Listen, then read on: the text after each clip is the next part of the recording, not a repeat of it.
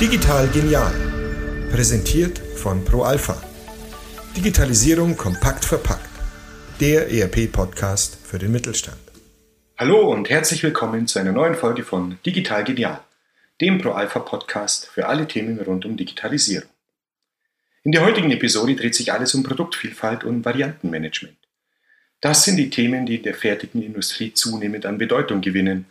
Und laut der Studie The Fact Lights 2020 liegt die Produktindividualisierung auf Platz 3, wenn es um die größten Potenziale der Digitalisierung geht.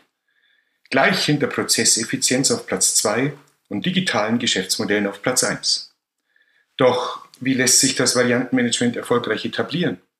Die höheren Produktionskosten im Vergleich zur Massenfertigung schrecken hier viele Unternehmen ab. Doch es gibt eine Lösung, und zwar Produktkonfiguratoren. Um mehr darüber zu erfahren, welche Mehrwerte sie bieten und worauf Unternehmen bei der Einführung achten sollten, spreche ich heute mit meinem Kollegen Neil Schweden. Er ist der Leiter unseres Competence Centers für Variantenmanagement. Hallo Neil, schön, dass du da bist. Ja, hallo Tom. Starten wir doch gleich los. Und was genau bedeutet denn Variantenmanagement und warum ist das Thema gerade heute so relevant? Ja, also für die Antwort auf diese spannende Frage ist es am einfachsten, wenn wir uns die Gründe für die Notwendigkeit von Variantenmanagement anschauen. Wir leben ja in globalen Märkten, die sich immer schneller wandeln. Zudem werden die Kundenanforderungen immer individueller. In diesem Umfeld besteht, wer individuell auf Kundenwünsche eingehen kann und die hiermit verbundenen Vielfalt äh, von Produkten beziehungsweise die Komplexität, die damit verbunden ist, beherrscht. Ich gebe dir mal ein Beispiel. Für den Kunden von heute reicht es nicht mehr, dass er im Schuhgeschäft eine Auswahl von Sportschuhen mit einer bestimmten Farbvarianz vorfindet. Nein, der Kunde von heute möchte sich seinen Sportschuh am liebsten im Web selbst individuell designen und erwartet vom Hersteller, dass er ihm diesen zu einem angemessenen Preis in Losgröße 1 am besten fertigt. Das Ganze am besten noch in wenigen Tagen. Das klingt jetzt erstmal in den Ohren eines Serienfertigers äh, wie ein schlechter Traum, denn dieser wünscht sich geringe Fertigungskosten und hohe Margen. Logisch. Äh, das Ganze äh, schafft er eben mit hohen Stückzahlen und standardisierten Prozessen. Genau hier ergibt sich eben jetzt der Zielkonflikt. Ja? Äh, hohe Produktvarianz auf der Marktseite, wiederum bestmögliche Standardisierung und niedrige Kosten in der Fertigung.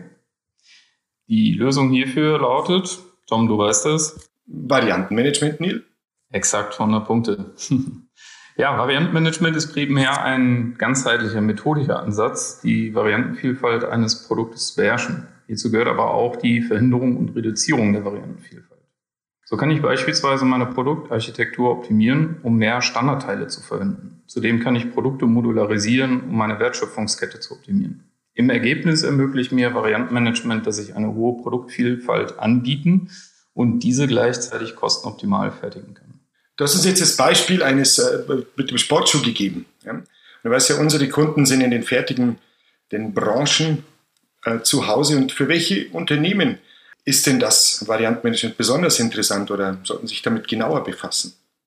Ja, zunächst einmal betrifft das quasi alle Unternehmen, die ihre Produkte mit zunehmend mehr Varianten anbieten. Aber in unserer Zielgruppe sind das natürlich insbesondere Unternehmen in den Bereichen äh, Maschinenbau, Electronics, Fahrzeugbau aber auch in anderen Bereichen wie Metall sowie kunststoffverarbeitende Industrie und eben die genannten Konsumgüterbereiche. Und welchen konkreten Mehrwert können die Produktkonfiguratoren jetzt hier bieten? Ja, mit einem Produktkonfigurator oder auch Variantenkonfigurator genannt, macht man seine Variantenvielfalt beherrschbar, insbesondere für den Vertrieb. Mit passenden Konfiguratoren lassen sich durchgängig digitale Prozessketten etablieren und damit die Vertriebs- und Fertigungsprozesse selbst bis Losgröße 1 wirtschaftlich gestalten. Die, äh, ja, die digitalen Leader, kann man sagen, aus der Fertigungsindustrie setzen Variantenkonfiguratoren gezielt ein, um eben genau solche individuellen Kundenanforderungen schneller und möglichst kostengünstig umzusetzen. In diesem Zusammenhang gewinnen webbasierte Lösungen immer mehr an Bedeutung. Die Herausforderungen der Corona-Pandemie haben gezeigt, wie wichtig es ist, dass der Kunde das Produkt auch im Web konfigurieren kann. Du leitest ja unser Competence Center zum Thema Variantenmanagement. Jetzt natürlich die Frage, welche Möglichkeiten bietet denn ProAlpha, wenn es um Produktkonfiguratoren geht? Ja, zunächst einmal bietet ProAlpha natürlich einen integrierten und vor allem von uns selbst entwickelten Produktkonfigurator mit grafischer Oberfläche. Im Kern ist es ein Werkzeug, äh, was wir hier anbieten zur Erstellung von individuellen Konfigurationsanwendungen. Äh, der Konfigurator ist sehr tief in die ERP-Prozesse von ProAlpha integriert. Zudem bietet er zahlreiche Möglichkeiten zur Interaktion auch mit anderen ProAlpha-Modulen. Ähm, beispielsweise können wir die CAD-Daten aus unserem integrierten Product Data Management, kurz PDM, nutzen, um das konfigurierte Produkt in 3D zu visualisieren. Außerdem kann man den ProAlpha Produktkonfigurator auch als Webkonfiguration nutzen und somit beispielsweise seinen Kunden oder Vertriebspartnern zugänglich machen. Dies wird im Zuge der Digitalisierung der, und vor allem der eigenen Wettbewerbsfähigkeit unserer Kunden immer wichtiger werden.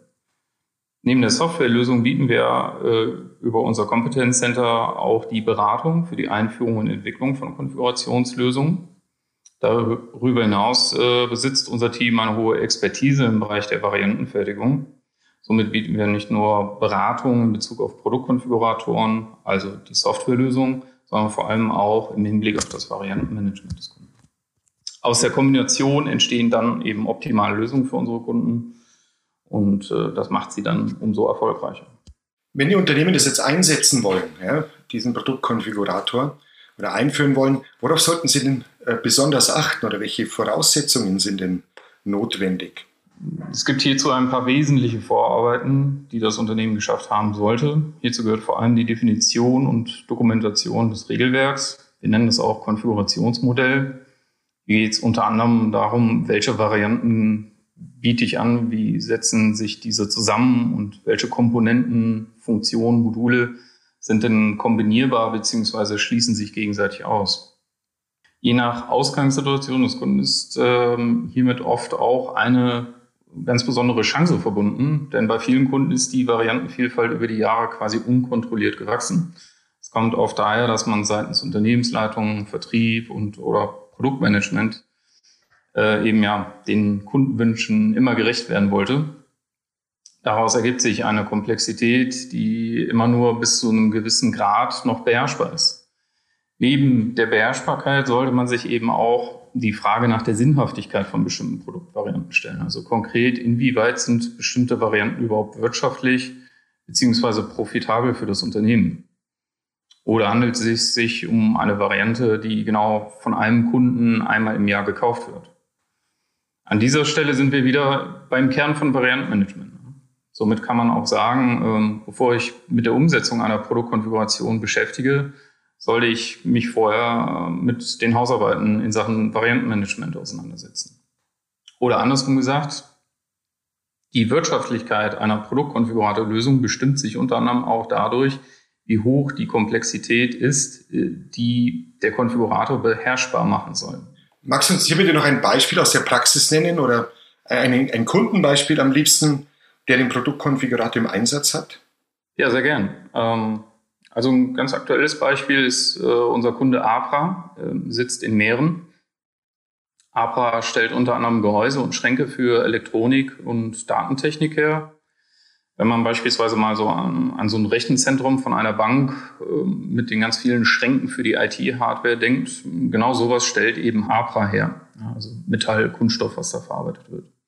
Wie man sich vorstellen kann, gibt es auch hier sehr viele Varianten, wie so ein Schrank beschaffen sein kann, vom Material, von der Farbe etc., äh, aber auch was die Ausstattung angeht.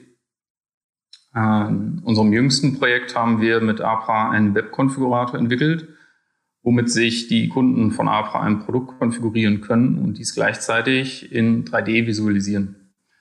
Das ist natürlich sehr cool, weil der Kunde bekommt direkt eine Vorstellung davon, was er da eigentlich konfiguriert hat bzw. kauft. Die anschließende Bestellabwicklung der konfigurierten Produkte erfolgt dann komplett digital über das Webportal, welches wir auch selbst entwickelt haben und äh, was dann auch ähm, komplett mit dem ProAlpha ERP integriert ist. Kurz zusammengefasst, Neil, nehme ich mit, dass Produktkonfiguratoren für Unternehmen enorme Vorteile bieten können, wenn es gerade um die Produktvielfalt oder die Individualität geht. Wer allerdings mit dem Konfigurator ins Rennen steigt, bevor er die eigenen Produkte genau unter die Lupe genommen hat, wird, wie du gesagt hast, sein Ziel möglicherweise ja nicht erreichen. Denn nur wer seine Produkte und Varianten sauber und ordentlich im, im System abgebildet hat, kann den Konfigurator effizient nutzen. Die goldene Regel hierbei ist daher erst die eigene Produktvielfalt auf Vordermann bringen, ehe man sich an den Produktkonfigurator wagt. Herzlichen Dank für das Gespräch, Neil. Ja, vielen Dank, Tom. Hat mir Spaß gemacht. Damit sind wir auch schon wieder am Ende der Episode. Vielen Dank fürs Zuhören und bis bald.